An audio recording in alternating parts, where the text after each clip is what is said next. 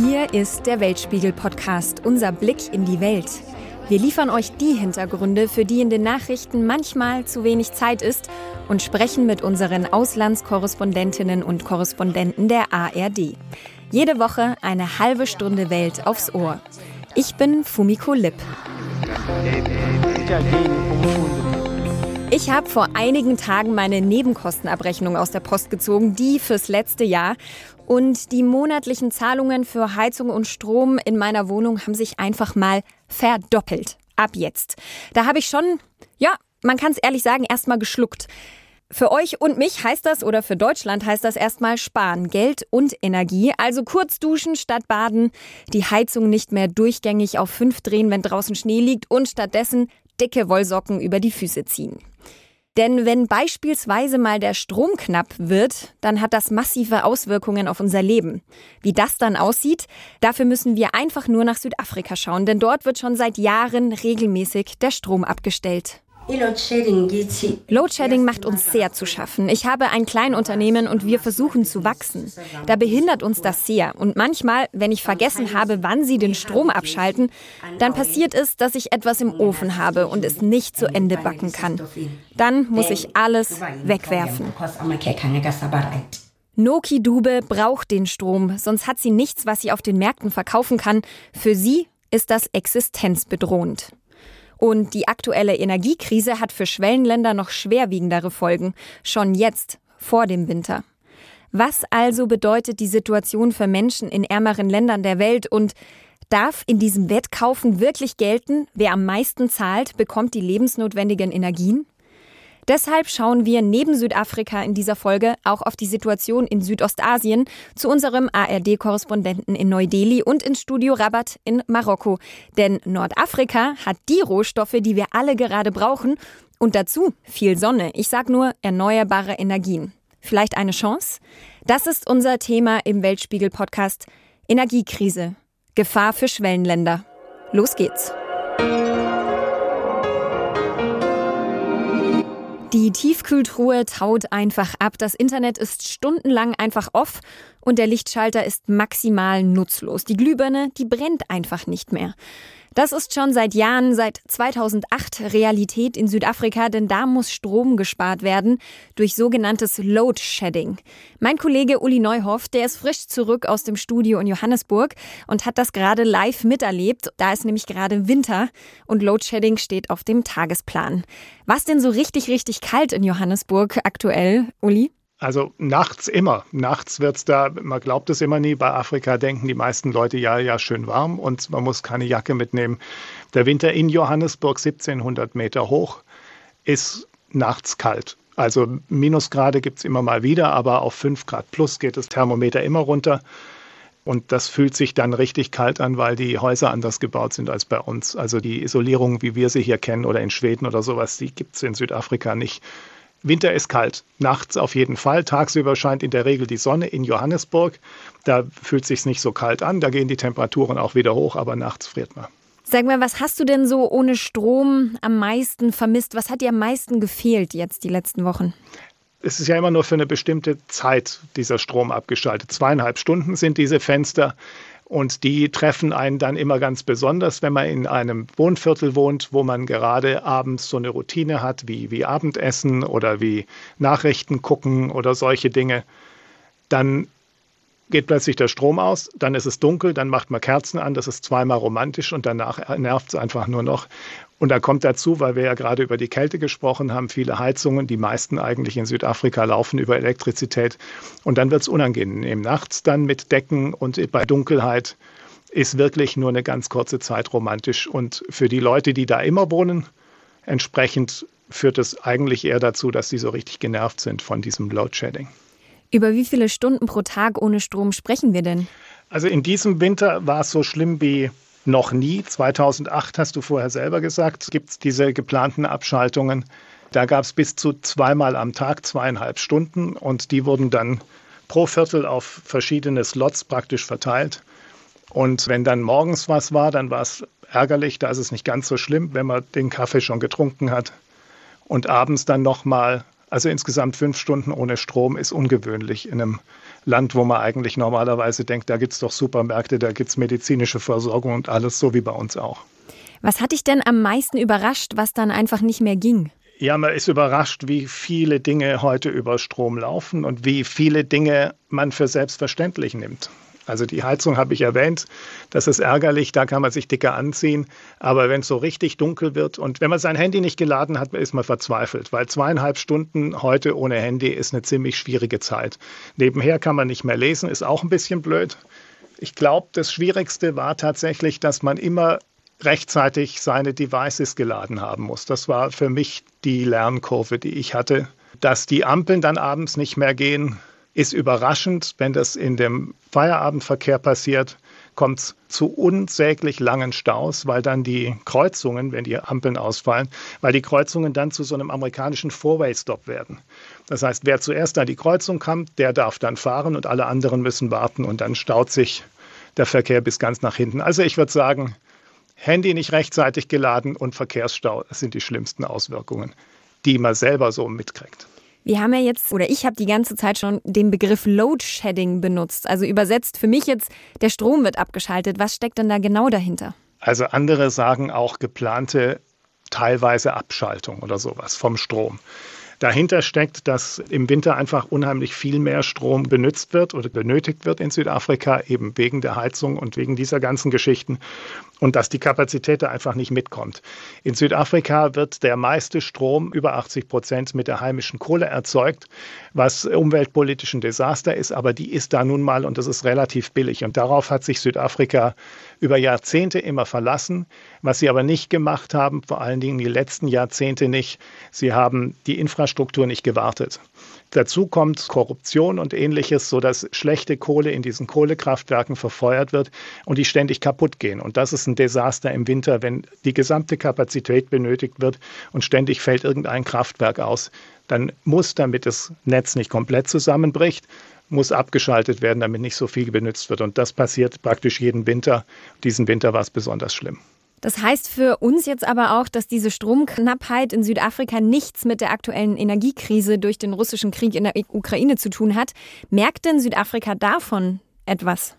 Es merkt es bei den Benzinpreisen. Früher haben sich die reichen Leute, also 80 Prozent der Leute, würde ich sagen, sind richtig arm. Die anderen können sich mehr leisten, teilweise sogar richtig viel. Die haben dann nachgerüstet und in der Regel haben die Dieselgeneratoren sich ins Haus gestellt. Die sind laut und vor allen Dingen brauchen sie Diesel. Und die merken es tatsächlich, weil der Benzinpreis eben oder Dieselpreis den Weltmarktpreisen folgt und da extrem hoch geht. Der Rest ist da nicht so. Gas kommt nicht aus Russland und wie gesagt, die Kohle ist eine heimische Kohle, da merken sie es nicht, die Südafrikaner. Wir haben ja am Anfang des Podcasts schon eine Südafrikanerin gehört, der dann einfach der Backofen ausgeht. Und für sie ist es ja auch existenzbedrohend. Wie hast du das denn erlebt? Was bedeutet denn dieses Load-Shedding für die Menschen vor Ort? Wie lebt man denn mit so rationiertem Strom, wenn sein Leben darauf angewiesen ist? Naja, die Frau, die ihr vorher eingespielt habt, den Ton von ihr, die lebt davon, dass sie Dinge backt und sie dann auf dem Markt verkauft. Und wenn die eben zu spät kommt, das ist ja auch so ein Stoßgeschäft, morgens kommen ganz viele Leute, die dann zur Arbeit gehen und abends nochmal, wenn sie nach Hause gehen, wenn sie da nicht rechtzeitig da ist, weil sie ihre Scones, die hat eben Scones gebacken, wenn die die nicht rechtzeitig fertig hat, dann macht die nur noch die Hälfte ihres Geschäfts. Und das ist dann richtig schlimm. Dazu kommt bei ihr diese Stromabschaltungen. Es kommt immer zu so einer Überspannung, wenn der wieder angeschaltet wird. Obwohl es da natürlich auch Sicherungen gibt. Der Backofen ist kaputt gegangen dadurch. Das heißt, sie hat massive Einbußen dadurch gehabt, dass sie weniger verdient und sie braucht einen neuen Herd und den kann sie sich eigentlich fast nicht leisten. So passiert das bei ganz vielen Leuten in dem armen Bereich. In dem reichen Bereich ist es einfach so und in der Industrie, dass die einfach für zweieinhalb Stunden nicht produzieren können, was für die gesamte Wirtschaft ein Problem dann darstellt. Und wie erfahrt ihr denn, dass der Strom oder wann der Strom ausgeht? Wie wird es denn organisiert? Da ist mittlerweile ein ganz gutes System im Gange. Die ESCOM, so heißt dieser staatliche Energieversorger, der gibt diese Informationen raus, weil es sind ja in der Regel geplante Abschaltungen. Und die werden dann über Apps verteilt. Und man sieht, also wenn diese Phase des Abschaltens wieder kommt im Winter, dann sind die Leute ständig auf dem Handy und haben diese Apps, wo drauf steht, mein Viertel ist dann und dann dran und dann wird auch drüber geredet. Das ist eines der wichtigsten Gesprächsstoffe. Wo wohnst du? Wann wird bei dir abgeschaltet? Oh mein Gott, um 6 Uhr abends. Das ist die schlechteste Zeit, weil da sind alle zu Hause und da wollen alle Strom und sie wollen alle am Handy und am Computer sein. Das ist die schlechteste Zeit. Und wenn jemand dann sagt, bei mir ist es 11 Uhr morgens, dann sind die Leute meistens ein bisschen entspannter. Was ist denn, wenn wir jetzt so ein bisschen in die Zukunft Südafrikas gucken? Was ist denn so das Worst und was ist das Best-Case-Szenario? Das Worst-Case-Szenario ist, dass es genauso weitergeht. Für die Ökologie ist es natürlich Mist, wenn man mit Kohle Elektrizität erzeugt. Gleichzeitig sind die Kraftwerke marode und kaputt und sie werden nicht gewartet. Dann geht es dem Land immer schlechter, die Wirtschaft wird leiden und es wird dann noch weiter zu Verteilungskämpfen kommen und die Leute werden ärmer und ärmer und ärmer und dann ist Südafrika nicht mehr dieses Land, über das alle Leute reden, dass man so schön in Urlaub gehen könnte und dass es so wunderbar ist, sondern dann werden die Leute über Südafrika wahrscheinlich reden wie über viele andere afrikanische Staaten. Das bessere Szenario, wo viele hoffen und wo auch so ein paar kleine Weichen gestellt werden, aber ob das schnell genug kommt, wäre, die Solarenergie zu nutzen. Wir haben jetzt von Johannesburg vorher gesprochen. Johannesburg ist ausgerechnet im Winter immer sonnig. Da gibt es fast keine Wolken im Winter. Es ist ein sehr trockener Winter. Da könnte man unheimlich viel Solarenergie generieren und damit auch Elektrizität und ganz viele Häuser mit Strom versorgen, wenn man denn nur diese Solarpanels aufstellen würde. Und das passiert im Moment in privaten Haushalten bei Leuten, die sich das leisten können, immer öfter. Die versuchen sich unabhängig vom staatlichen Energieversorger zu machen. Das ist aber tatsächlich eine Zukunftsperspektive, die nicht unrealistisch ist für Südafrika. Wir haben in der Vergangenheit immer mal wieder von diesem grünen Wasserstoff geredet. Da möchte Südafrika mitmachen, das Nachbarland Namibia ebenfalls. Da gibt es genug, also da gibt es auch genug Studien, die zeigen, Sonne ist genug da, man könnte davon unheimlich viel in Elektrizität umwandeln. Über den grünen Wasserstoff, da reden wir später noch mit der Kollegin aus dem Studio Rabat. Uli, jetzt noch mal eine Frage zu Südafrika. Was können wir denn oder auch ärmere Länder aus dieser Energiekrise in Südafrika lernen? Ich meine, Südafrika macht das seit 2008, die sind uns da schon ein paar Schritte voraus. Gibt's was, was wir uns abschauen können? Also technisch kann man sich, glaube ich, abschauen, dass je mehr verschiedene Energiequellen man nutzt, umso besser steht man da. Ich habe mit Leuten gesprochen, die haben gesagt, früher haben wir mit einem Elektroherd gekocht. Wir haben umgestellt, wir haben einen Gasherd. Dafür wird bei uns das warme Wasser mit Elektrizität gemacht und da kann man dann hin und her switchen, je nachdem, was gerade ausgeht. Das kann man davon lernen. Man kann davon aber vor allem auch lernen, dass man mit einer gewissen Gelassenheit an die Sache rangeht und dass man sich auf ganz viele Sachen einstellen kann. Ich fand es immer wieder erstaunlich, wie selbstverständlich in Südafrika im Winter mit Fließdecken hantiert wird, die man dann um sich rumschlingt und dann trotzdem weiter einfach auf dem Sofa sitzt und sich nett unterhält. Ich glaube, Gelassenheit ist das. Wenn der Staat versagt, kann die Privatperson nur mit Gelassenheit reagieren, wenn sie nicht weg kann. Das ist doch ein schöner Tipp. Danke, Uli. Dann wünsche ich dir in diesem deutschen Winter sehr viel Gelassenheit. Die habe ich mir antrainiert jetzt. Uli Neuhoff, Redaktionsleiter Auslandsmagazine beim SWR und erst frisch zurück aus dem ARD-Studio in Johannesburg. Danke dir. Danke auch. Gelassenheit ist etwas, was wir uns im Auge der Energieknappheit leisten könnten. Aber für viele Schwellenländer bedeutet die Energiekrise eine echte Existenzkrise. Durch den russischen Krieg in der Ukraine steigen die Preise auf dem Weltmarkt in Höhen, die arme Länder oft einfach nicht mehr bezahlen können und damit verschärft sich dort der Notstand. In eine Ecke der Welt, die das hart trifft, schauen wir jetzt nach Südasien. Mein Kollege Oliver Meyer ist Korrespondent für viele Länder dort. Er berichtet aus dem Studio in Indien über Pakistan, Afghanistan, Bangladesch, Nepal, Bhutan, die Malediven und Sri Lanka. Oliver, wir haben gerade von Uli aus Südafrika gehört, dass da der Strom regelmäßig für mehrere Stunden abgeschaltet wird. Gibt es sowas bei dir in Neu-Delhi auch? Ja, in Neu-Delhi gibt es tatsächlich nicht. Da haben wir äh, relativ viel Glück, auch wenn mal ab und zu hier der Strom kurz vielleicht äh, ausfällt. Wir haben hier so einen Generator, der mit äh, Diesel betrieben wird, der dann anspringt. Äh, wir sind davon jetzt nicht großartig betroffen und der Strom kommt meistens dann auch recht schnell zurück. Also wir in Delhi haben Glück, aber äh, Stromausfälle gibt es hier in Indien auf jeden Fall. Vor allen Dingen ähm, ist das dann in ländlichen Gebieten, in den Gebieten auch, wo besonders viel Landwirtschaft betrieben wird und äh, die Bauern dort, die trifft das durchaus hart oder auch die ganzen Menschen, die in diesen Gebieten leben. Von daher, also in Indien selbst gibt es das, in den großen Städten ist es dann ein bisschen seltener. Aktuell sind ja viele Länder, vor allem Schwellenländer, durch die Energieknappheit total getroffen. Macht sich oder wie macht sich denn die aktuelle Energiekrise auch in Indien bemerkbar? Also sämtliche Preise sind äh, wirklich nach oben gegangen. Ob das jetzt Elektrizität ist, ob das Benzin ist, ob das äh, Flüssiggas ist. Äh, alle Preise sind wirklich angestiegen und äh, darunter leiden die Menschen natürlich sehr. Was hier in Indien gemacht wird, ist ja ganz speziell im Vergleich zu vielen anderen Ländern. Hält man es hier nicht mit diesem Handelsembargo mit Russland. Im Gegenteil, vor ein paar Monaten, vor allen Dingen vor dem Krieg, war es so, dass Indien weniger als ein Prozent seiner Ölimporte aus Russland bekommen hatte. Und inzwischen ist es so, dass es aber rapide nach oben gegangen ist. Also Indien importiert sehr, sehr viel Öl aus Russland. Mittlerweile machten diese Importe über 10 Prozent aus. Und äh, damit versucht man so ein bisschen das auszugleichen, eben diese ganzen Preissteigerungen. Also da fährt Indien durchaus eine ganz, ganz andere Strategie als ähm, viele andere Länder auf der Welt. Trotzdem ist es so, dass die Menschen in Indien unter den genannten Preissteigerungen leiden. Auch hier gibt es eine relativ hohe Inflation und ähm, wie bei so vielen Katastrophen trifft es eben vor allen Dingen die Ärmsten der Armen hier. Wie ist denn die Situation in den ärmeren Ländern in Südasien, also zum Beispiel Bangladesch, Pakistan? Ja, auch äh, nicht besonders gut. Also man kann sagen, die Situation hier in ganz Südasien ist äh, wirklich schlecht. Äh, du hast gerade zwei Länder angesprochen. Bei Pakistan ist es zum Beispiel so, dass Pakistan beim Internationalen Währungsfonds jetzt um Hilfe gebeten hat und sie haben auch ein Paket bewilligt bekommen in Höhe von über eine Milliarde US-Dollar.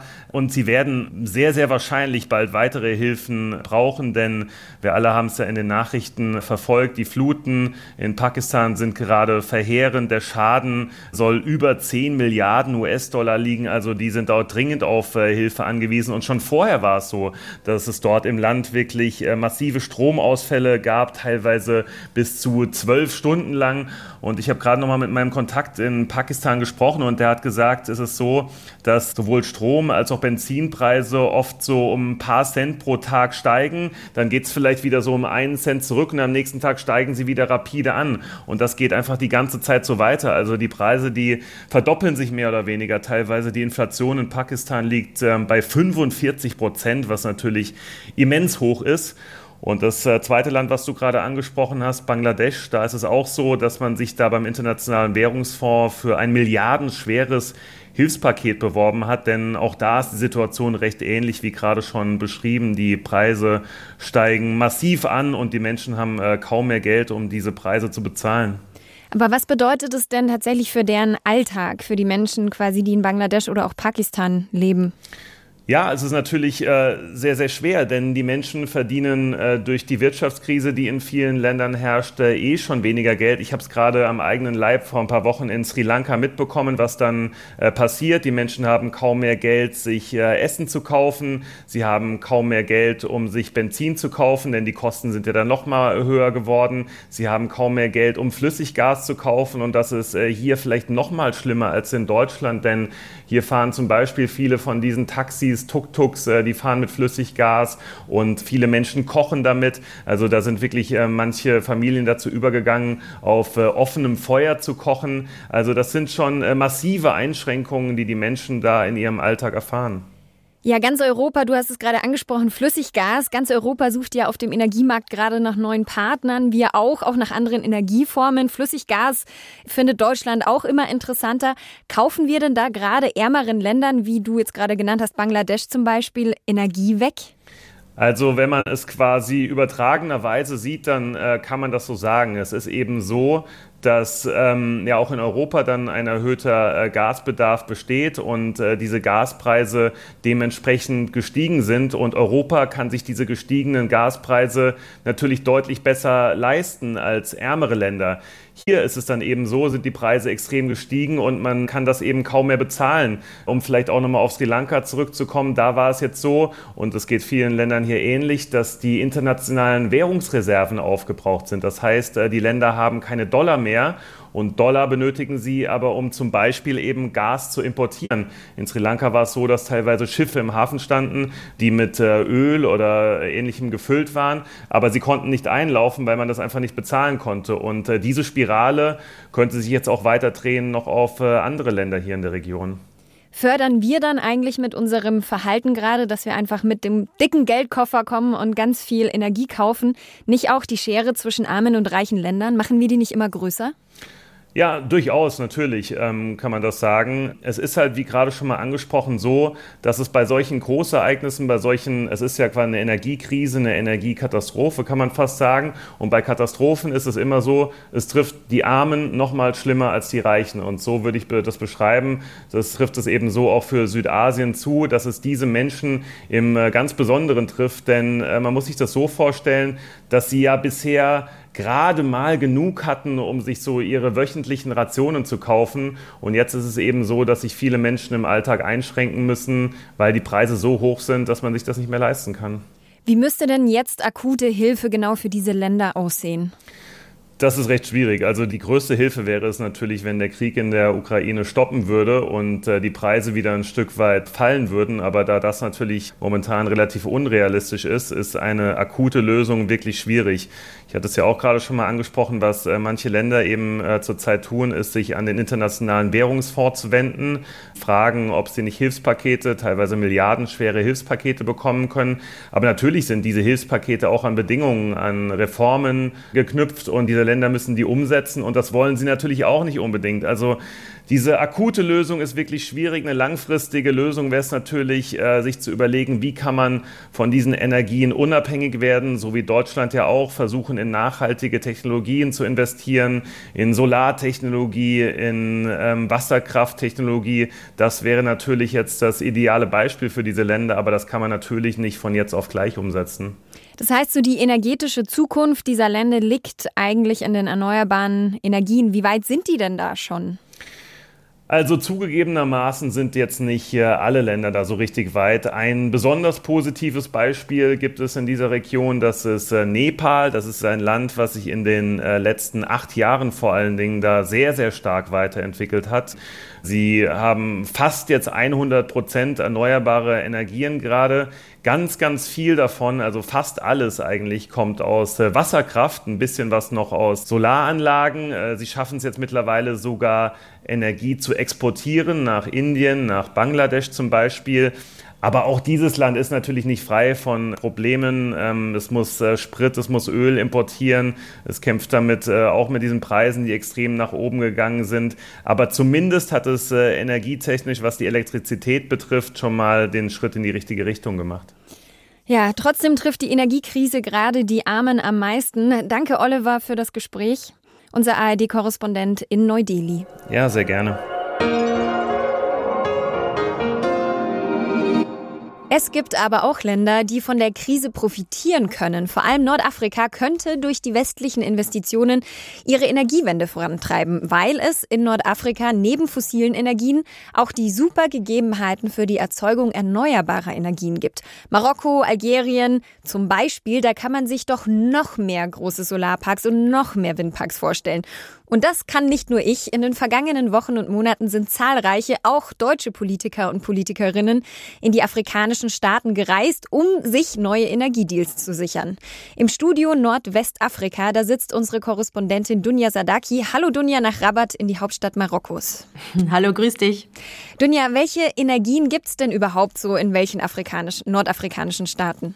Ich würde sagen, wir bleiben erstmal in meinem Berichtsgebiet und gucken so ein bisschen nach rechts und links. Also man muss ja schon sagen, diese dieser Angriffskrieg, der russische in der Ukraine, führt auf jeden Fall dazu in den vergangenen Monaten, dass sozusagen die europäische Lupe in den Süden gerückt ist und äh, afrikanische Staaten stärker in das Blickfeld gerückt hat sozusagen. Wir haben zum Beispiel Algerien, das Nachbarland hier, das ist ein Big Player beim Thema Gas und Öl zum Beispiel und hat auch schon angekündigt, als der zehntgrößte Gasproduzent der Welt, dass es liefern könnte, dass es liefern will und dass auf jeden Fall noch viel Gas sozusagen brach liegt, was noch gar nicht erschlossen ist.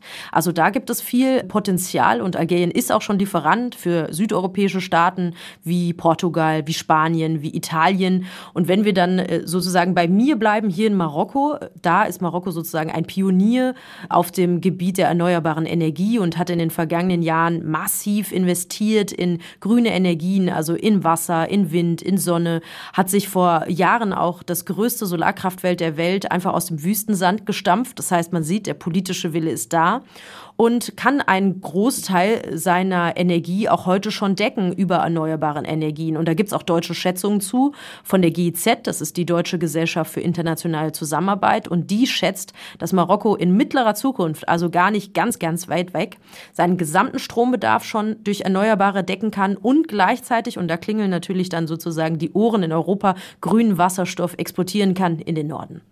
Da klingeln, glaube ich, nicht nur die Ohren, da werden wir auch ganz schön neidisch. Wir würden, glaube ich, auch gerne unsere Energie aus erneuerbaren Energien äh, jetzt schon bestreiten können. Aber lass uns gerne einfach mal bei dir in Marokko anfangen. Ja, unsere Außenministerin Annalena Baerbock, die war ja eben erst zu Besuch in Marokko. War das jetzt so ein klassischer Antrittsbesuch oder eigentlich schon die Verhandlung für einen neuen Energiedeal? Wir wollen noch mehr von euren Energien. Naja, eigentlich war es erstmal ein Besuch nach einer diplomatischen Krise zwischen Marokko und Deutschland, die ein Jahr gedauert hat. Aber natürlich ging es vor allen Dingen auch um die Auswirkungen des Kriegs in der Ukraine. Und Baerbock hat hier auf der Pressekonferenz, auf der ich war, betont, wie wichtig Marokko denn für Deutschland als Partner ist und hat ein paar Punkte genannt. Zum Beispiel, ja, Marokko hat einfach eine geografische Nähe. Das heißt, es sind nur wenige Kilometer von der nordmarokkanischen Küste zur europäischen Küste. Dann haben wir tatsächlich die einzige Landgrenze Europas mit Afrika. Die liegt auch sozusagen in Marokko und zwar im Norden mit den beiden spanischen Exklaven Ceuta und Melilla. Die kommen immer in die Schlagzeilen, wenn wir darüber berichten oder ich darüber berichte zum Beispiel, wenn afrikanische Migranten über diese hohen und gefährlichen Stacheldrahtzäune rüber wollen, sozusagen auf europäisches Festland. Das heißt, und das hat Baerbock auch betont in der vergangenen Woche, dass Marokko wichtig sei beim Thema Migration, beim Thema Terrorbekämpfung, aber eben auch beim Thema Wirtschaft. Und ich glaube, das haben gar nicht so viele Leute auf dem Schirm, denn Marokko ist ein wichtiger Investitions Standort für deutsche Unternehmen, ist auf Platz zwei der wichtigsten afrikanischen Staaten für Deutschland und eben ganz wichtig vorne mit dabei beim Thema erneuerbaren Energie. Und dazu hat Außenministerin Annalena Baerbock auch letzte Woche gesprochen. Und ich würde sagen, wir hören einfach mal rein, was sie gesagt hat, denn das verdeutlicht ganz gut, was für einen Stellenwert Marokko für Deutschland hat. Hier wollen wir auf deutsch-marokkanische Kooperation aufbauen. Und das ist ja das Gute, dass wir bereits auf was aufbauen können und jetzt keine ganz neue Energiepartnerschaft auf den Boden stampfen können, weil wir zum Beispiel mit dem großen Nur-Solarkomplex im Süden des Landes unser im Jahr 2020 gegründeten Grünen Wasserstoffallianz und der bereits seit 2012 bestehenden deutsch-marokkanischen Energiepartnerschaft wirklich einen großen Schatz haben, nicht nur von äh, gemeinsamer Expertise, sondern auch wirklich konkreten Projekten, die jetzt noch mal verstärkt werden können. Also ansetzen, wo man aufgehört hat und die erneuerbaren Energieprojekte pushen, das will Deutschland offenbar in Marokko. Okay, die Infrastruktur ist also da, das Potenzial auch, aber es klingt jetzt ehrlicherweise nicht nach einer schnellen Lösung für unsere akute aktuelle Energieknappheit. Ab wann könnte es denn klappen, dass wir aus Marokko dann mehr Energie bekommen? Ja, also nächstes Jahr nicht. So ad hoc geht das tatsächlich nicht. Aber Marokko ist da tatsächlich sehr ambitioniert. Also wie gesagt, es gibt dieses riesige Solarfeld in der Wüste, das fleißig sozusagen Strom produziert. Marokko investiert massiv, auch mit Hilfe deutscher Gelder, in sogenannte Meerwasserentsalzungsanlagen. Die braucht es nämlich, also beides. Es braucht grünen Strom und es braucht die Ressource Wasser, um eben diesen grünen Wasserstoff zu produzieren. Und da will die marokkanische Regierung bis 2030 15 Milliarden US-Dollar investieren und gleichzeitig, und das ist auch ambitioniert, bis zum Jahr 2030 mehr als 50 Prozent seines Stroms sozusagen grün erzeugen, also aus Wasser, Wind und Sonne. Und dann kommt das, was deutsche Ohren sozusagen sehr interessiert. Ab 2025 soll es sozusagen eine Pilotanlage beim Thema grüner Wasserstoff geben, die soll da in Betrieb gehen und ab 2030 soll die dann ready sein, um auch exportieren zu können. Also da muss man wahrscheinlich aber jetzt die nächsten Jahre sich auch nochmal angucken.